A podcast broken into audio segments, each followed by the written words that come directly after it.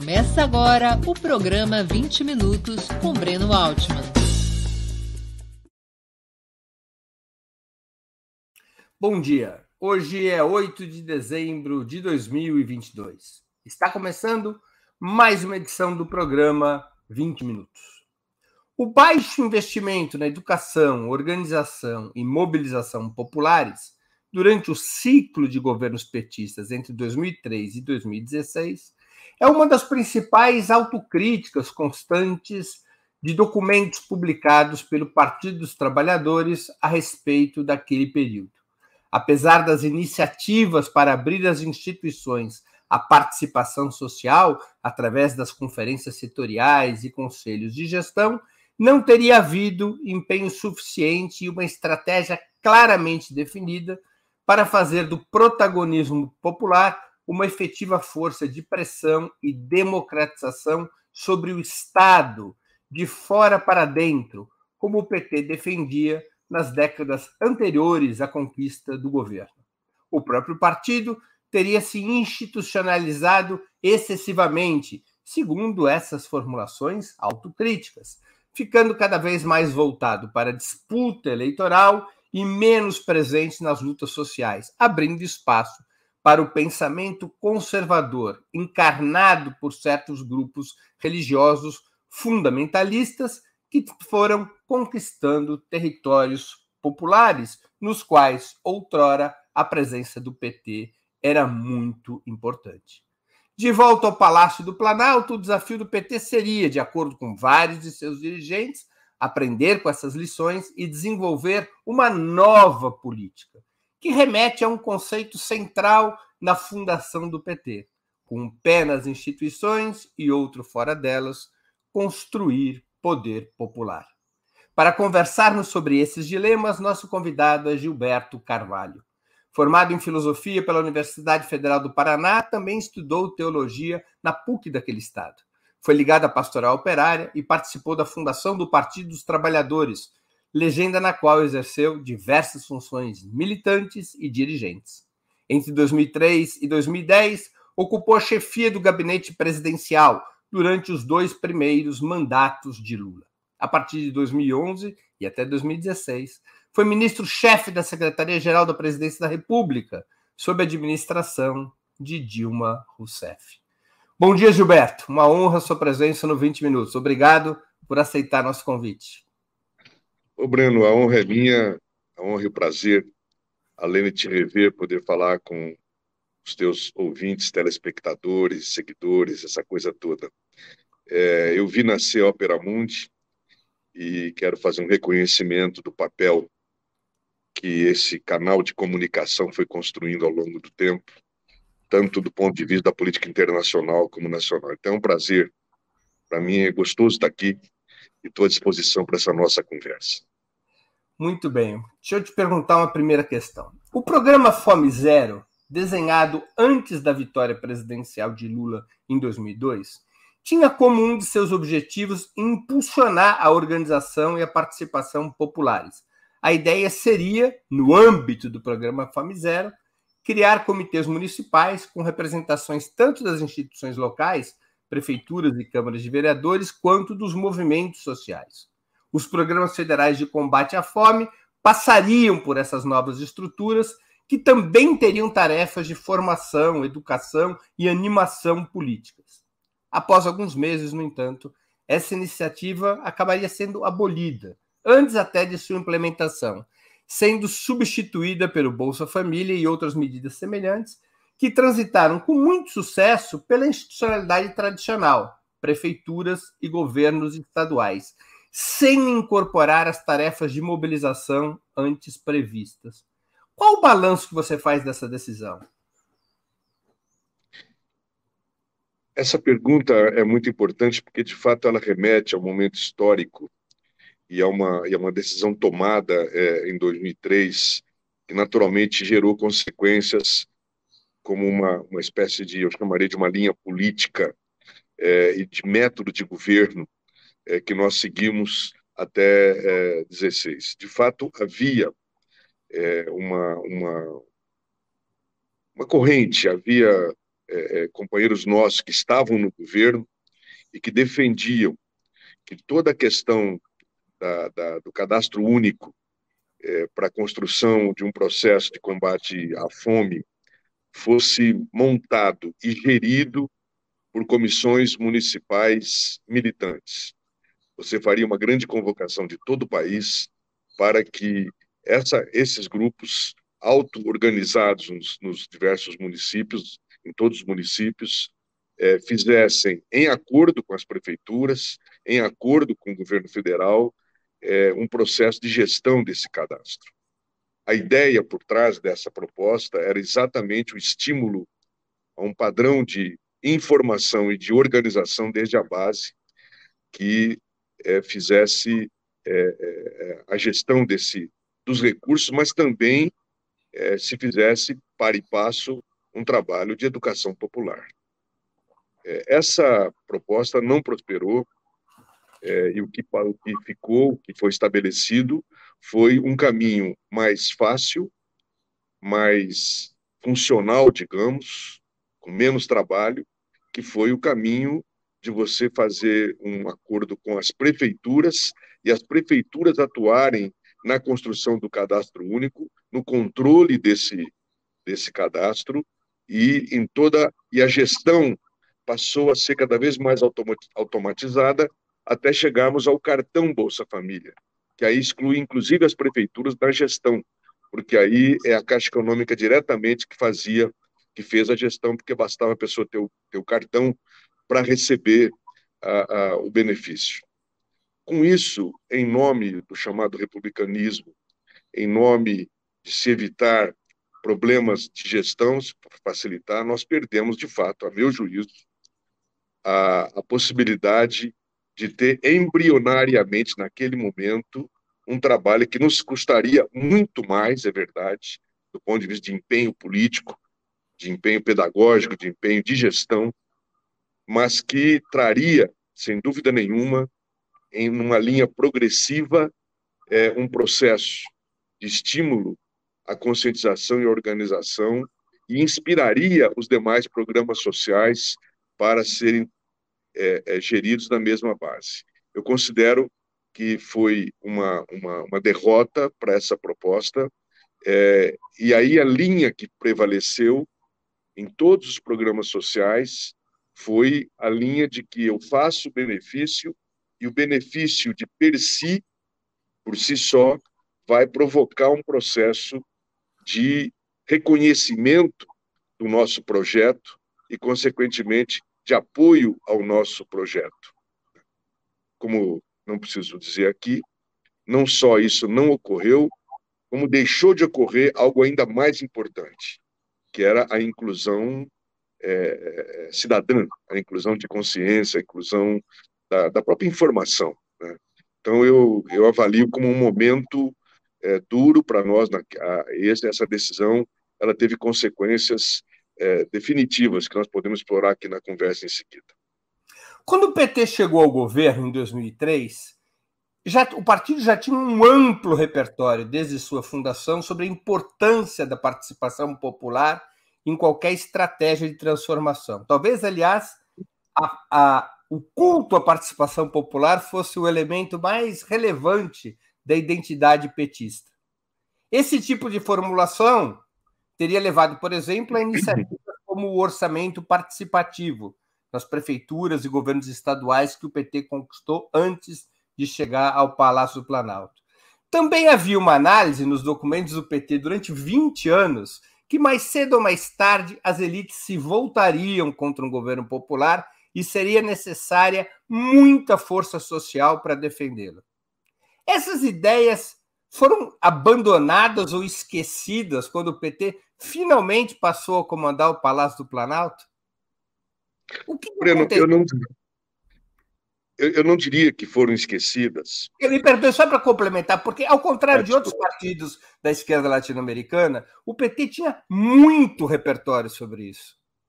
Não, não tinha não era, não pode eh, se dizer que o PT era um deserto de ideias a esse respeito. Ao contrário, tinham sido 20 anos de formulações e experiências práticas. O que aconteceu quando chegou no Palácio do Planalto? Essa análise naturalmente é complexa e exige um certo equilíbrio na, na, na resposta que eu vou tentar manter aqui. É, nosso governo trouxe essa, vamos dizer assim, essa tradição de participação para o governo e a traduziu, criando, desenvolvendo, recuperando, inovando em diversas formas que marcaram as nossas gestões como gestões de muita participação.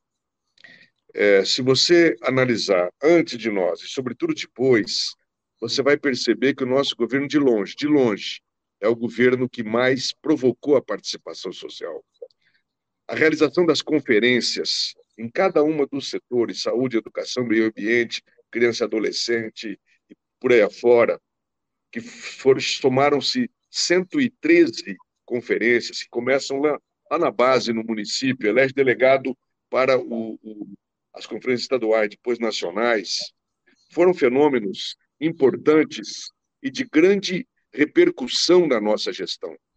Eu quero dizer que esse, esse fenômeno das conferências, a recuperação dos conselhos, o estímulo à criação de novos conselhos, todo o processo de diálogo com os movimentos sociais, a, a realização permanente de audiências públicas com todos os movimentos, a determinação de que a porta do palácio ficasse aberta permanentemente. Isso foi uma orientação do Lula no primeiro dia de governo para nós, de que ninguém bateria aquela porta sem ser atendido de maneira cortês, gentil e, e eficiente quanto mais possível. Esse, o conjunto de atividades que nós tivemos, Breno, produziram, de fato, é, políticas que não estavam, inclusive, no nosso programa de governo, e acabaram acontecendo por pressão dos movimentos sociais, por iniciativa, pressão das conferências, dos conselhos e assim por diante. Então, há um saldo que eu reputo muito positivo dessa participação. Qual foi o problema dessa participação? É que ela se restringiu aos aquele segmento extremamente minoritário da sociedade que é consciente e que já estava de alguma forma engajada num tipo de movimento social, associativismo, qualquer forma de, de organização de base e, e, e, das diversas camadas da sociedade. Ela não conseguiu ser permeável e, e estimular uma participação massiva. Ela não conseguiu ir além. Ela não conseguiu transformar esse governo num governo, esses governos, em governos pedagogos, no sentido de que se usasse o farto material da, dos benefícios construídos para provo provocar um processo massivo de reflexão que se convertesse, na verdade, numa grande, numa grande campanha de educação popular. Nós que tínhamos meios extraordinários, como a Secretaria de Comunicação, que financia praticamente, através dos anúncios, a, a comunicação nacional privada, é, nós tínhamos os meios próprios do governo, como a EBC e, e, e, a Rádio Nacional, Rádio Nacional da Amazônia, meios fartos.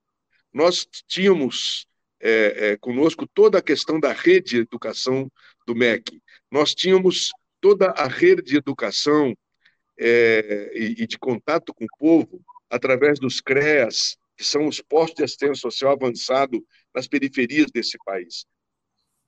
Nós tínhamos também, além, além disso, o Ministério das Comunicações, que é quem concede é, é, é, licença é, para o funcionamento de rádio e televisão e assim por diante. Nós não soubemos usar esses meios e tantos outros para ter, tendo uma inteligência central é, voltada com essa perspectiva de aumentar o processo, de, de elevar o processo de informação de conscientização e estímulo à organização, nós não fizemos isso. Nós acreditamos que os fatos por si só seriam capazes de gerar no meio da população esse crescimento de consciência. E o que nós observamos foi o que tristemente vimos. Aqueles 40 milhões que nós estimulamos a sair da miséria e, e do subconsumo para um mínimo de consumo digno e para um mínimo de, de fruição, digamos, dos direitos, é, se tornarem muitas vezes presas fáceis dessa mentalidade individualista, violenta, sexista é, é, é, da classe média e presa fáceis de fenômenos como o do bolsonarismo. Porque o, o estímulo ao consumo ele não, ele não provoca consciência, se não houver junto um processo de, de reflexão e assim por diante. Pelo contrário, ele gera esse padrão de classe média que nós conhecemos. E aí, Breno, há um outro aspecto que eu quero ressaltar. Me perdoe me estender tanto, mas só quero pontuar. Nós, quando nascemos, o PT, nós recebemos é, de graça é, a herança das lutas contra a ditadura, das lutas dos partidos organizados contra a ditadura, que eram grandes escolas de formação. Recebemos a herança de um movimento sindical combativo, que também produzia processo de reflexão, e recebemos esse caudal imenso é, dos movimentos sociais e das igrejas, particularmente da herança da teologia da libertação, que eram usinas de produção de novos militantes, porque despertavam a partir da sua da sua concepção de fé, um tipo de militância, né, um engajamento de alguma forma, e ao mesmo tempo formavam as pessoas. Ocorre que, sobretudo, é, o movimento sindical e o grande movimento da teologia da libertação entrou também num processo paralelo a nós, de crise, é, coincidindo com aquilo que você muito bem colocou na tua espécie de editorial ao começar o programa, é, mostrando que o nosso partido foi cada progressivamente sendo abduzido por essa crença de que a partir da máquina você move e movimenta e transforma a sociedade, deixando de, de, de entender que o que move a sociedade de fato é a luta na prática, na, na vida, né? a luta pelo pão, a luta pela terra, pela propriedade, pela cultura, e não e o aparelho do Estado tem que estar a serviço, ajudando, estimulando. Ao acreditar que tudo se resolveria aqui em Brasília, nos gabinetes engravatados e burocratizados, nós colhemos uma triste um, um triste fruto que você sabe que vocês todos sabem qual foi.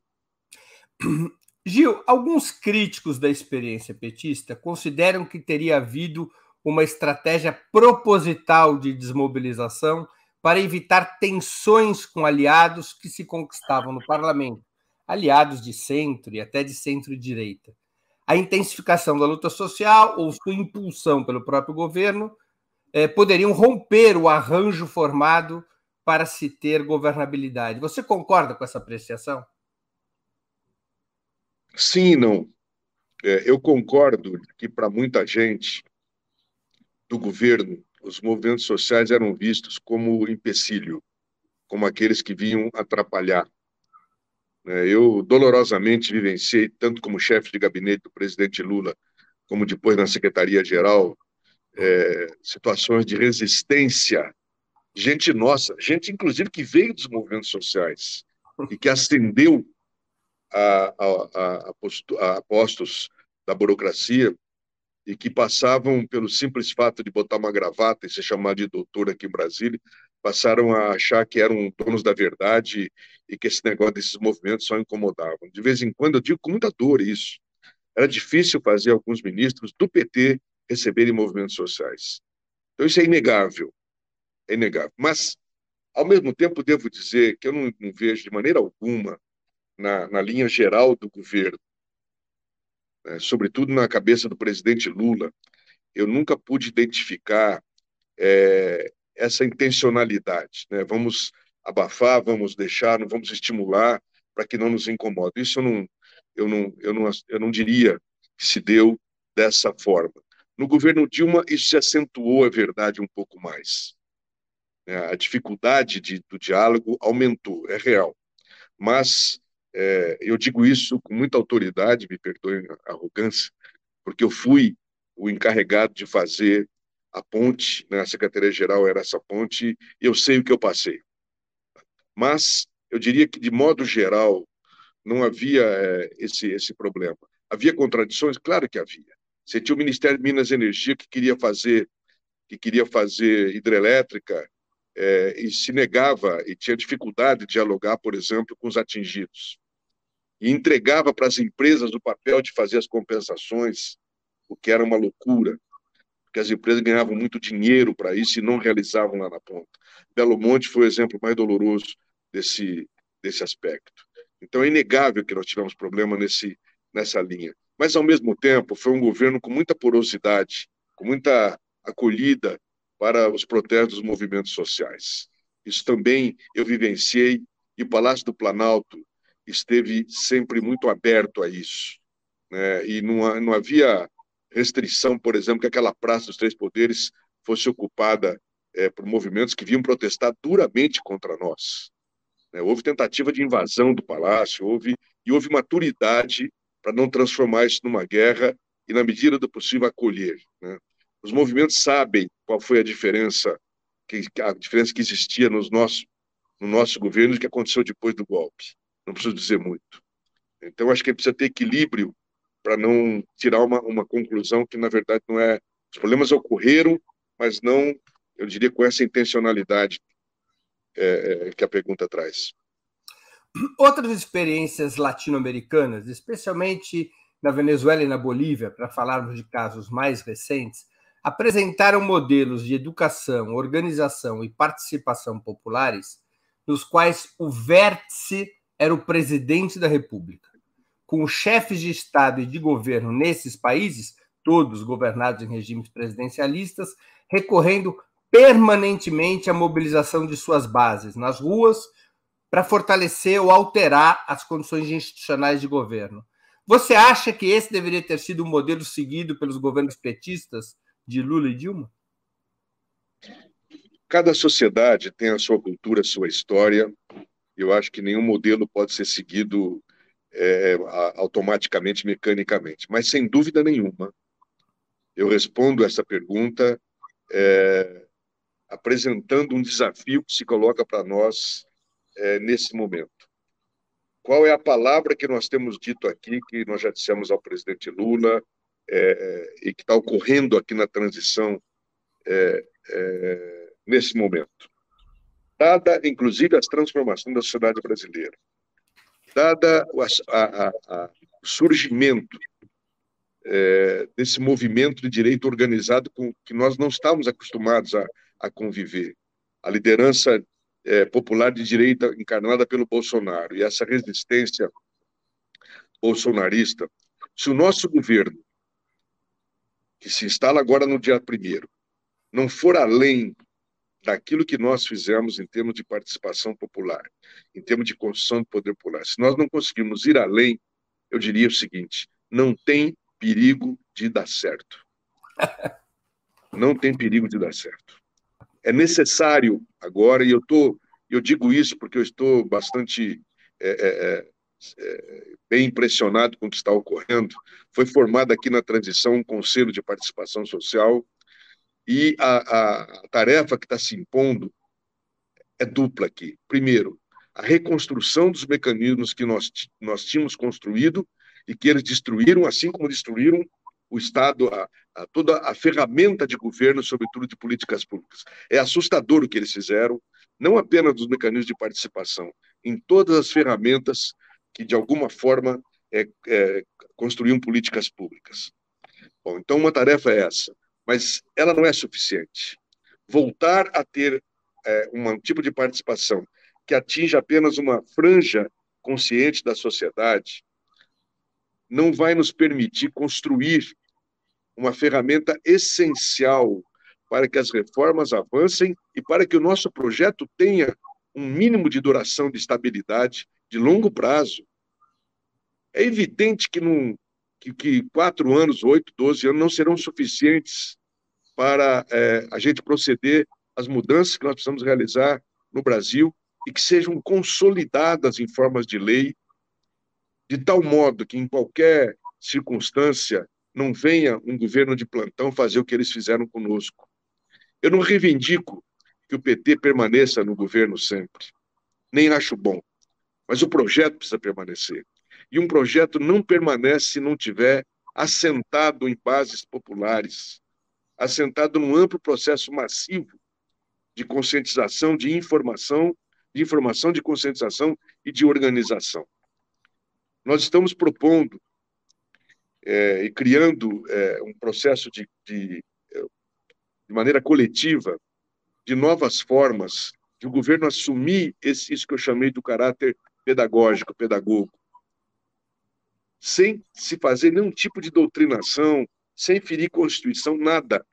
É possível fazer é, processos em que você consiga, pelas próprias ferramentas é, do governo, você consiga ter um processo em que o cidadão que receba um benefício, que alcance um benefício, ele seja informado, ele seja conscientizado, ele seja convidado é, é, a participar dessa construção coletiva. Não é um trabalho simples, dificultado, inclusive, por esse novo tipo de oposição que nós temos. É um trabalho que não dá resultado para amanhã, mas ele é necessário começar hoje. Felizmente, a presidenta Gleisi tem, ela tem coordenado o trabalho aqui na, na, na transição, e o presidente Lula tem se mostrado aberto a essa, a essa conversa, e nós precisamos, já no dia 1 de janeiro, dia 2 de janeiro, quando assumimos efetivamente a máquina, nós começarmos a trabalhar um novo padrão de comunicação desse governo, um novo padrão de processos é, de estímulo à organização da, da cidadania, porque com esse Congresso que foi eleito, com uma correlação de forças muito mais desfavorável para nós, e com a resistência que nós teremos da parte da, da, ala bolsonarista, vai ser absolutamente necessário para realizarmos qualquer reforma. Bem, vamos pensar na reforma tributária. Se não houver gente na rua, se não tiver povo organizado, pressionando nos aeroportos, é, trabalhando em conjunto com o governo, nós não conseguiremos fazer isso. Então, eu fecho a resposta dizendo o seguinte: eu tenho uma enorme admiração, devo dizer isso, por aquilo que o presidente Chaves fez, por aquilo que Evo Morales e a, e a Bolívia fez, não no sentido de copiar é, tudo que eles fizeram lá, não se trata disso, mas do ponto de vista de comunicação, de estímulo à organização popular, a prova está aí. Eles resistiram e nós não resistimos. Antes de continuarmos, eu queria pedir a vocês que contribuam financeiramente com a Operamundi. Há seis formas de contribuição. A primeira é a assinatura solidária em nosso site, operamundi.com.br apoio. A segunda é se tornando membro pagante em nosso canal no YouTube. A terceira é contribuindo agora mesmo com o Super Chat. A quarta é nos enviando um super sticker. A quinta é através da ferramenta Valeu, valeu demais quando assistirem aos nossos programas gravados. E a sexta é através do Pix. Nossa chave no Pix é apoia.operamundi.com.br. Eu vou repetir. Nossa chave no Pix é apoia.operamundi.com.br. Além dessas seis formas de contribuição, lembre-se sempre de dar like, de clicar no sininho e de compartilhar nossos programas com seus amigos e nos seus grupos. Quem ainda não estiver inscrito em nosso canal, essa é a hora de fazê-lo. A mais eficaz de todas as armas contra as fake news é o jornalismo de qualidade. Apenas o jornalismo de qualidade coloca a verdade acima de tudo.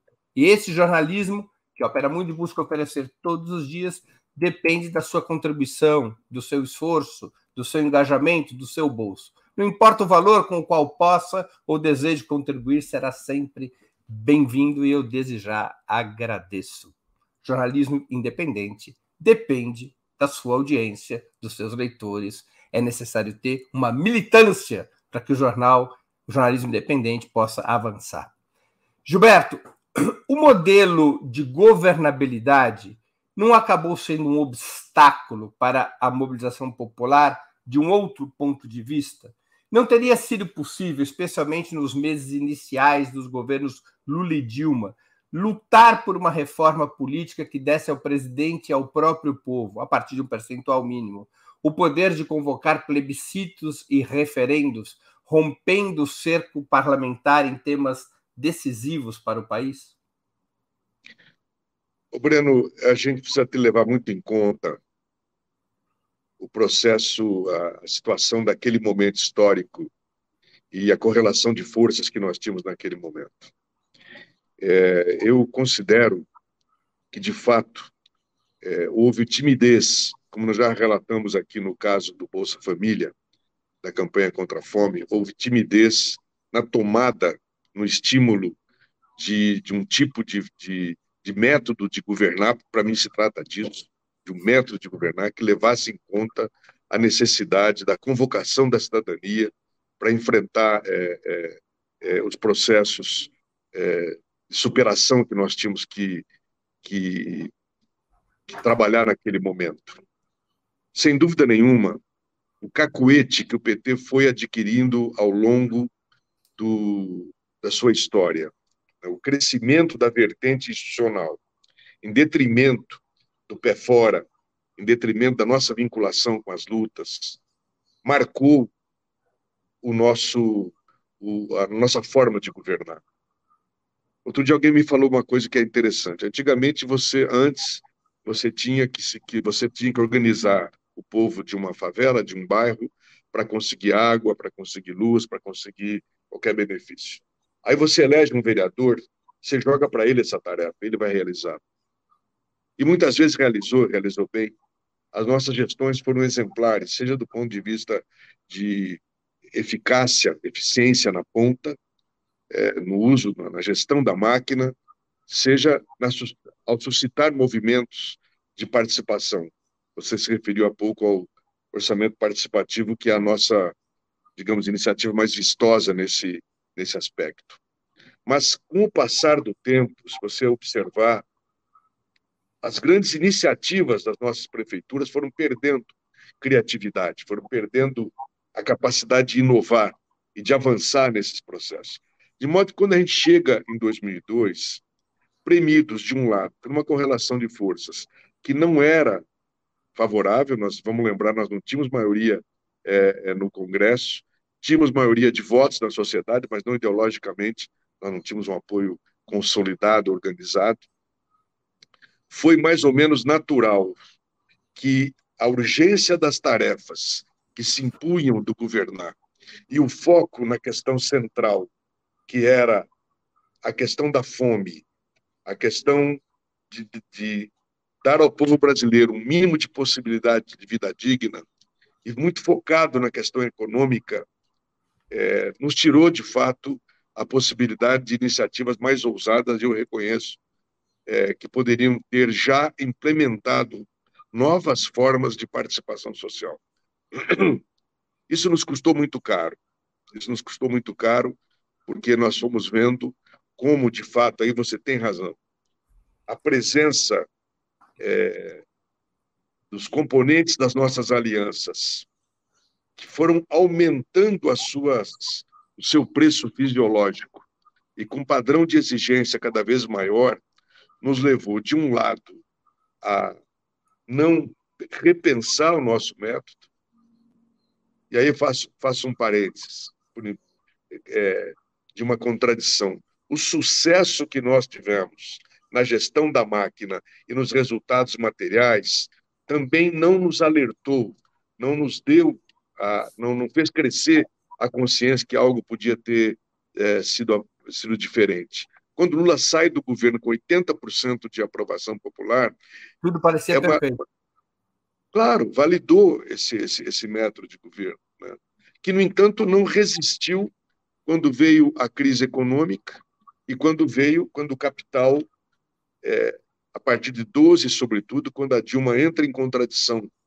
É, e aí ela teve um mérito, porque ela afrontou o, o, o capital quando ela se negou a fazer a privatização das hidrelétricas e quando ela é, é, é fez, através dos bancos estatais, uma forçada ba da, da, baixa dos juros. Ali eles decidem, já em aliança com o capitalismo internacional, a conspiração que vem em 2013 e vem até 16.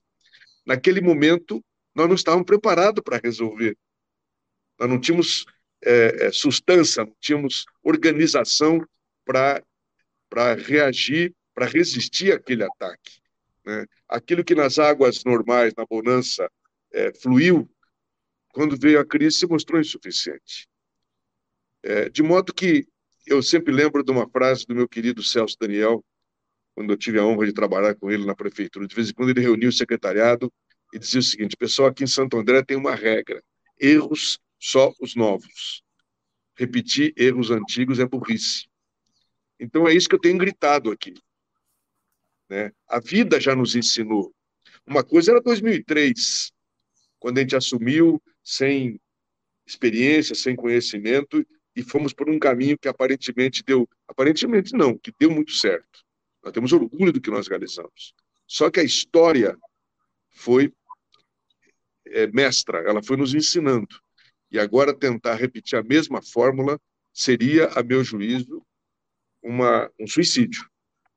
É, a, a margem, veja bem, nós temos dois aspectos importantes a considerar. A margem de manobra econômica e gerencial é muito menor do que 2003. A situação que a gente encontra o país destruído, dividido pelo ódio, né, culturalmente, etc., é, e a conjuntura internacional não, não vão nos dar a folga que nos deram e nem nos favorecer como foi de 2003 a 2010, sobretudo, de um lado. Segundo, a sociedade mudou, é, o padrão de resistência às nossas propostas é muito maior do que eram naquele momento e, portanto, é mais do que aconselhável, é positivo que a gente mude a metodologia de governo e faça uma verdadeira convocação para a sociedade, criando, sim, novos mecanismos de consulta, como você citou, referendo, plebiscito, mas também formas de organização massiva. Ontem,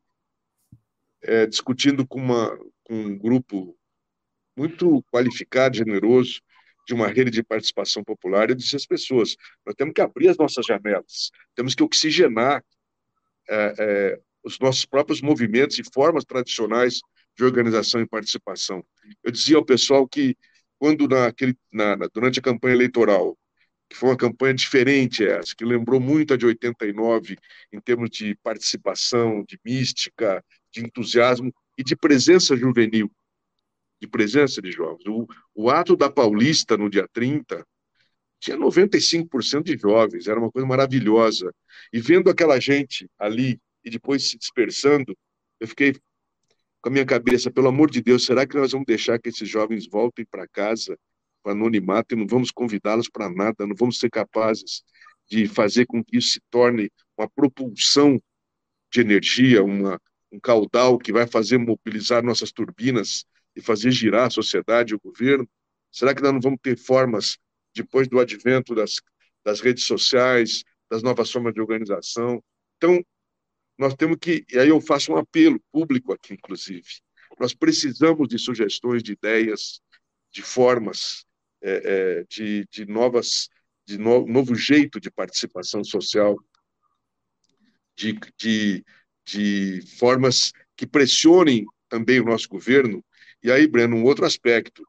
Essa frente generosa, que nós saudamos como uma das responsáveis pela nossa vitória, ela indica também um governo em disputa. Ela indica um governo que vai sofrer aquela pressão natural que a elite faz sobre qualquer governo. É o terreno deles. A pressão de lá vem. Se não houver pressão daqui.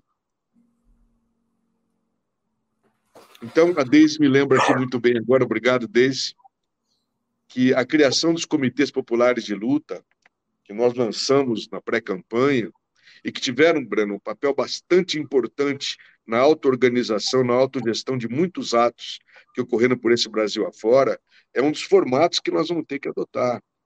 Aí é uma organização mais popular, propriamente partidária, mas que, que de alguma forma, é, compõe com as formas é, é, governamentais né, processos de, de, de participação.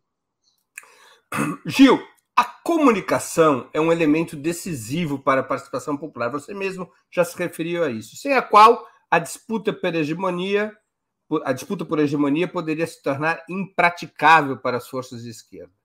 Essa conclusão também sempre esteve presente nos documentos do PT e nas diversas experiências internacionais. Se assim foi, por que a agenda da democratização dos meios de comunicação foi tratada com aparente timidez durante os 14 anos de governos petistas? Ao contrário, chegaram a crescer operações repressivas contra rádios comunitárias. Os da mídia permaneceram com seus privilégios relativamente intactos, apesar de vários itens da política de comunicação depender exclusivamente de ações de governo. Por que houve essa timidez e o que fazer de diferente agora? Essa é daquelas perguntas que pede uma Kaiser antes, como se dizia antigamente, né? Essa é uma pergunta difícil, é, mas ela é totalmente fundada. Breno, não só ocorreu isso, como nós aumentamos as verbas. E nós fizemos uma coisa muito dura, que foi muitas vezes usar as concessões na barganha do apoio parlamentar. O número de rádios e, e meios de comunicação que nós concedemos em troca de apoio parlamentar foi triste, lamentável. É, não há como não há como defender a nossa política de comunicação, não há. Eu, eu, eu tenho que reconhecer que de fato foi um, um erro grave é, e a minha única expectativa ontem tive uma conversa inclusive com o Edinho que foi o Secom no tempo da, da nossa companheira Dilma que nos ajudou muito agora na campanha há uma expectativa de uma reversão grande é, nessa, nessa política. Não há possibilidade de processos de educação popular amplos, massivos, não há possibilidade de estímulo à organização sem a gente ter uma comunicação diferenciada. E aí, hoje, há uma, uma riqueza de meios e a possibilidade de ampliar é, esses processos é amplíssima e vai ser uma burrice sem limite se a gente não fizer isso. Eu espero que o Ministério de Comunicações e a ser conjuntos, se estiverem separados ou único ministério, de fato seja é, é, trabalhado de tal modo que nós façamos com todo respeito, sem fazer grandes grandes confusões, mas basta, Breno, que a gente estimule uma, uma comunicação governamental adequada, massiva, é, é, ampla, e que a gente, sobretudo, estimule as forças vivas, as iniciativas milhares que nós temos na sociedade, das TVs comunitárias, rádios comunitárias, todos esses influencers, todas essas iniciativas como a Opera Mundi e tal, que a gente estimule esses meios de maneira concreta, financiando, ajudando, patrocinando, legalizando, e nós teremos um resultado, é, eu considero é, que vai ser essencial para essa. Se não houver isso, uma palavra, se não houver isso, nós não sobreviveremos. Essa é a minha esperança e a minha expectativa nesse momento. Gil, qual que você acha que é o papel do presidente Lula na educação, na comunicação e na mobilização popular? Todos nós sabemos que nós não teríamos chance nenhuma de ganhar essa eleição se não tivéssemos a figura do presidente Lula. A aliança foi muito importante, a, o papel das, da, da, da militância extraordinário, sobretudo na segunda semana do segundo turno em diante, quando a água bateu na bunda e nós estávamos correndo riscos sérios. Então é, mas o papel do Lula foi essencial para ganhar, e eu diria o seguinte, ele é essencial nesse processo agora. Ainda ontem eu tive a possibilidade de conversar com ele, estimularam muito. Eu falei: você é o nosso principal educador popular. A facilidade de comunicação, a facilidade, o carisma que o Lula tem, não nos permite, nós não podemos dar ao luxo de prescindir é, do uso né, dessa, dessa riqueza que nós temos. E eu disse: a tua comunicação direta com o povo é muito importante fazendo a leitura, fazendo a interpretação. E eu penso, Breno, que ele está convencido disso e nós teremos uma postura, você pode ter certeza. Ele, pelo que ele me disse ontem, ele terá uma, uma nova forma de, de se comunicar com o povo, com uma presença muito mais intensa é, e de qualidade diferenciada, é, que eu reputo como fundamental para essa nova postura que nós haveremos de ter nesse governo. Você tem defendido, Gil, em diversas entrevistas e palestras, que o PT precisa de mudanças profundas. É até o título do nosso programa. O PT precisa mudar para governar. Qual que deveria ser, a sua opinião, o objetivo e a orientação dessas mudanças. O que, que o PT teria que mudar?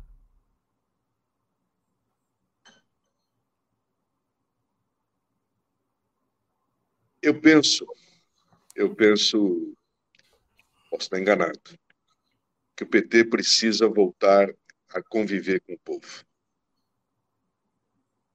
É, a gente só se sensibiliza e só é capaz de mudar culturas e comportamentos se a gente é movido pelo coração, se a gente é movido pela paixão.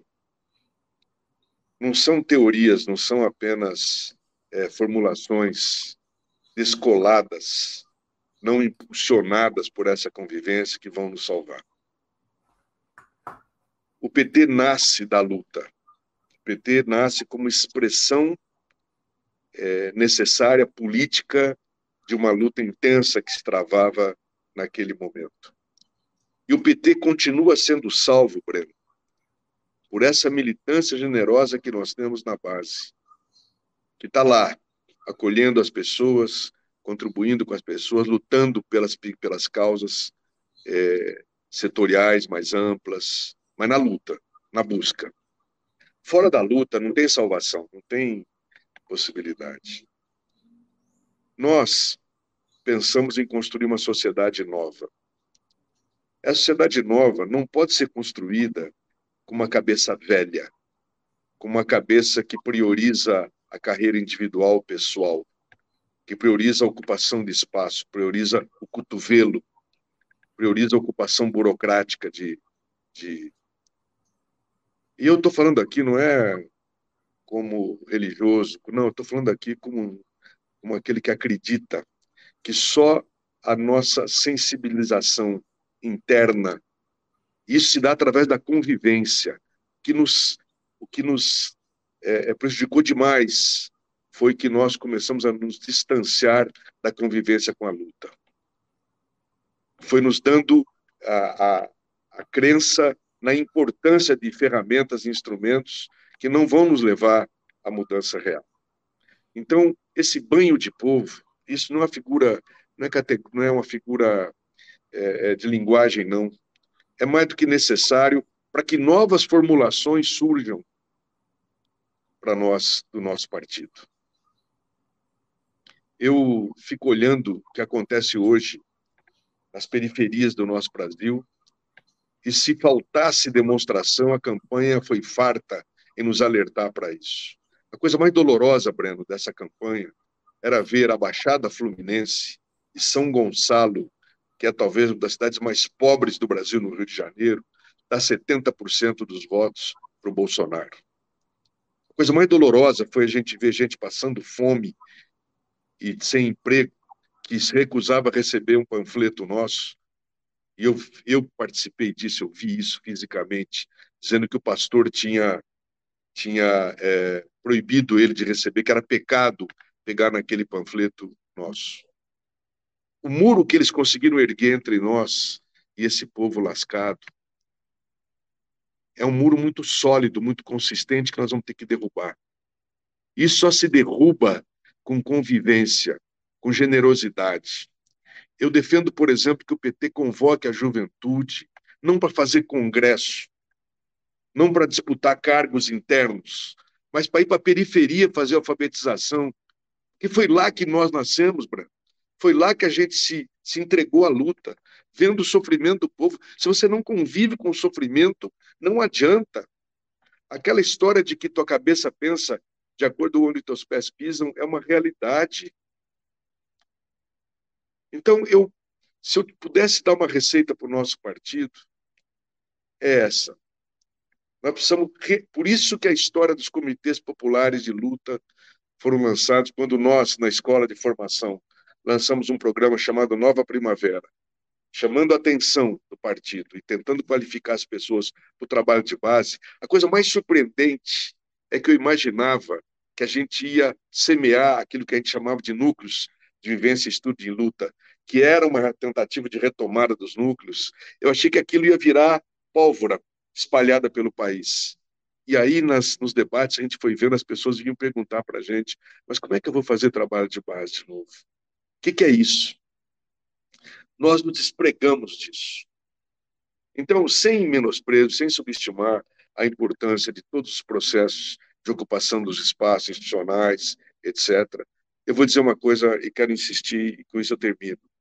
Não há salvação para o PT se a gente não chamar, sobretudo, a nossa juventude, a nossa militância, para retomar esse trabalho, esse trabalho de luta. A partir daí, tudo se torna mais fecundo. Eu estive agora domingo e me emocionei um encontro dos comitês populares de luta aqui em Brasília, que talvez seja uma das cidades que mais pegou essa ideia. E as pessoas contando o quanto está sendo importante na vida delas a retomada daqueles comitês, o acolhimento que elas sentem, a sensibilidade que elas tiveram na vida delas, a possibilidade de dar sentido à vida a partir da, da, da, das pequenas lutas. Não é das grandes lutas, não. É da luta que vai desde é, a, a contribuir com a, com a redução da fome, mas também a cuidar do meio ambiente, também a questão da, do combate à discriminação e assim por diante. Quando você está junto do povo sofrido, as frentes de luta se multiplicam. Então pode parecer estranha a minha resposta, mas sinceramente é o que eu penso. Gil, não estaria faltando ao PT, para esse movimento que você propõe, um sentido de destino?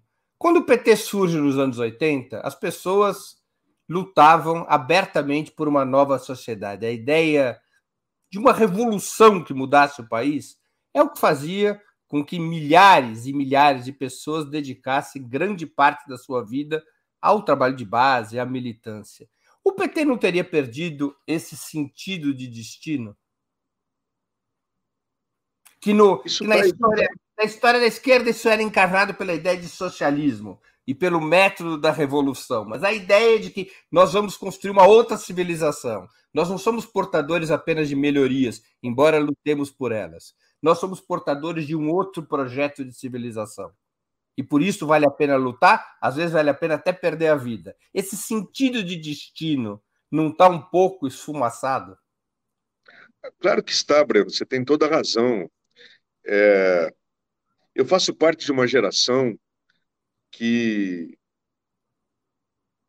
tinha a, a, essa concepção clara e largava tudo por isso. Quando eu larguei a universidade, fui morar numa favela, trabalhar, virar peão de fábrica, tal, a gente tinha a sensação de que nós íamos mudar o Brasil e a América Latina com as nossas mãos muito brevemente. E por isso valia a pena jogar tudo para cima. Esse era uma, um sentimento, uma mística que nos puxava com toda a força. Com a crise dos anos 80, 90, da, da perspectiva socialista, casada com a nossa progressiva ocupação de espaços institucionais, de fato, esse horizonte foi ficando nebuloso. E quando você não tem um horizonte claro, há uma influência enorme sobre a tua ética, sobre o teu método de viver, porque a generosidade cede lugar a um progressivo pragmatismo. Ocorre que não adianta a gente simplesmente agora vir com a velha doutrina nossa do passado a reformulação de um programa socialista, se eu posso assim falar e quero falar, passa por uma nova formulação coletiva que, a meu juízo, tem que estar fundada na ética do serviço, na ética da luta. Porque senão ela é também artificial. Só se eu quero insistir nesse aspecto. Só se movem as pessoas quando elas têm quando elas são tocadas interiormente, sensibilizadas, não por uma teoria, mas por uma realidade que os desafia humanamente falando. Então, a, é, a nova formulação não virá dos gabinetes, como nunca veio. Ela virá da prática de luta. A vida está nos permitindo agora ter dois instrumentos que, nesse momento, nós estamos podendo usar no Brasil. Um país que está na miséria, povo na miséria, na miséria é, é, é, material do pão, mas também na miséria cultural, na miséria política, ideológica. E, portanto, e ao mesmo tempo ganhamos, a vida nos permitiu, veja que coisa Eu estou encantado com esse aspecto. Né? Nós que estávamos derrotados há quatro anos atrás, com Lula preso tal, cometemos erros que também nos levaram a isso, além da força do adversário. Agora a vida está nos proporcionando uma retomada, podendo trabalhar de maneira equilibrada e criativa nesses dois frontes. Vai ser uma pena se nós, uma pena e uma enorme responsabilidade, se nós desperdiçarmos essa nova oportunidade, que eu não sei se vai voltar é, é, tão brevemente. A nossa geração, sendo a minha geração, eu estou com 71, sei que é a última oportunidade que nós temos e nós não podemos perder tempo. E aí, para mim, é combinar esses dois elementos. É ocupar o espaço do Estado, fazer a luta tensa por causa de um governo de frente, um governo em disputa, e, ao mesmo tempo, fazer essa chamada é, para um amplo processo de generosidade, de luta social, que vai complementar e que vai influenciar e que vai contaminar, digamos, a nossa forma de governar. Assim eu penso. Porque eu vi uma declaração tua recente dizendo que você não irá ao governo. Por que essa sua decisão? Você pode responder de uma maneira simples, porque ninguém me convidou, ou explicar por que, que você tem essa decisão. Eu poderia responder de maneira muito simples. Você já é mais é diferente. Por que essa sua decisão? Ô Breno, eu passei 12 anos no Palácio do Planalto. É, segui depois trabalhando no Senado, ocupei. E quando eu estava assessorando a Glaze na presidência do PT, me veio à cabeça, claro, que eu deveria dedicar os anos que eu tenho na minha vida para tentar ajudar a resolver esse problema gravíssimo que nós temos, que é a nossa dificuldade da renovação dos quadros. A nossa me dói muito, me dói muito ver a dificuldade que nós temos de construção de novos quadros. Me dói muito, sobretudo, quando eu vejo quadros que se projetam, mas que vivem um processo de deformação, de cooptação. Gente generosa, que vem dos movimentos sociais, eu acho isso uma derrota. Eu, então, me dediquei desde então à escola de formação do partido e, a partir de lá, tentando fazer um, um processo de influenciar o partido. Eu estou muito apaixonado por essa causa. E agora, com a emergência do governo, eu sinto que não faltam quadros qualificados para assumir é, é, o governo. Eu acho uma derrota é, um cara de 72 anos ter que voltar a fazer aquilo que fez lá atrás. Nós precisamos projetar gente nova. Então, de um lado, tem essa determinação muito pessoal minha. E, de outro lado, essa consciência limpa, tranquila, de que é preciso investir pesadamente. Eu não quero. Eu estou abrindo mão. É, e aí, para ser bem realista, é, essa tua brincadeira tem razão. Eu não fui convidado para nenhum posto, mas eu sei que eu seria se eu tivesse dito: olha, eu eu tô, tô querendo trabalhar no governo. Eu sei que eu seria, eu não quero fazer da, falsa demagogia aqui, não. Mas eu também quero afirmar, através desse meu gesto, que, embora o governo seja essa oportunidade extraordinária, a gente pode ajudar esse governo não estando necessariamente na máquina. O partido tem um papel a exercer nesse governo. Quando Lula pede para Gleisi ficar no PT, ele tem essa compreensão e onde ele repetia: eu quero uma relação diferente do que nós tivemos nos governos passados, é, o PT. O PT tem que cumprir um papel. Então, eu estou muito leve e muito decidido a não, não estar a, a, na máquina, mas está, eu quero estar no governo, sim, a partir da escola, a partir do partido, pressionando pela participação social, sugerindo caminhos, fiscalizando, dando sustentação e fiscalizando ao mesmo tempo. Esse é meu caminho e estou muito leve nessa decisão. Gilberto, nós estamos chegando ao fim da nossa conversa e eu queria te fazer duas perguntas que eu sempre faço aos nossos convidados e convidadas antes das despedidas. A primeira é, é qual livro você gostaria de sugerir à nossa audiência? A segunda, qual filme ou série poderia indicar a quem nos acompanha? Eu sou um, um velhote de pouca frequência em séries, e... mas eu tenho um filme que marcou a minha vida que é Cinema Paradiso. Eu adoro. Eu adoro. Eu acho que é um, para mim é uma marca do cinema. Eu, eu, enfim, se eu pudesse recomendar. E o livro, eu acabei de ler um livro que me agradou muito, que é uma retomada, e aí tem a ver naturalmente com a minha trajetória. É escrito por um amigo meu, chama Marcelo, Marcelo Barros, que é um, é um monge beneditino que foi discípulo de Dom Helder, que é Não Deixe Cair a Profecia, do Marcelo Barros. É, Dom Helder foi um inspirador e um contestador permanente. Eu acho que a profecia, não no sentido religioso apenas, a profecia no sentido da coragem da denúncia e do anúncio do novo, é, é muito requerida nos nossos dias. E nesse momento em que a questão religiosa aflora fortemente, Breno, eu estou muito preocupado com essa questão. Eu digo sempre que nós não vamos conseguir fazer organização popular massiva no Brasil sem resolver essa questão religiosa nas periferias, nós temos que construir novas alianças. Assim como a teologia da libertação foi tão fecunda para nós naquele momento, nós temos que buscar formas de um novo padrão é, é, é evangélico que pode, tem campo para isso, ao contrário do que as pessoas imaginam, tem possibilidade. Então, eu, eu recomendo esse livro, A Herança de Dom Helder Câmara para a Humanidade do Século XXI. Não deixe cair a profecia. Gilberto, eu queria agradecer muito pelo seu tempo, por essa conversa tão pedagógica e emocionante e sincera. Muito obrigado por ter dado essa oportunidade aos nossos espectadores e a mim mesmo. Muito obrigado por ter aceito o nosso convite. Eu que agradeço muito, Breno. Foi uma conversa muito gostosa. Sei que vou apanhar um pouco por coisas que eu falei, mas eu, eu já assumi que eu prefiro falar as coisas e, e alertar, porque as coisas que eu me arrependo é de não ter falado é, intensamente e oportunamente na minha vida. Então, eu agradeço muito, sem nenhuma pretensão de ser dono da verdade, mas parabéns, velho, parabéns por esse programa. Obrigado a Natália pela produção aí. E tô otimista, Breno. Nós vamos.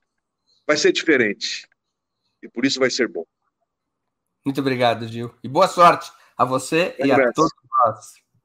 Também agradeço a todos e todas que assistiram a esse programa, em especial aqueles que puderam fazer contribuições financeiras ao nosso site e ao canal de Opera Mundi no YouTube. Peço desculpas àqueles que contribuíram com o super chat, mas infelizmente não pudemos, não tivemos tempo para ler as perguntas. Em especial eu agradeço a Cecília MB, e ao Wilton Santos, que contribuíram, fizeram perguntas, mas eu, desta vez, não pude transmiti-las ao nosso entrevistado por conta do tempo de entrevista que havia sido combinado.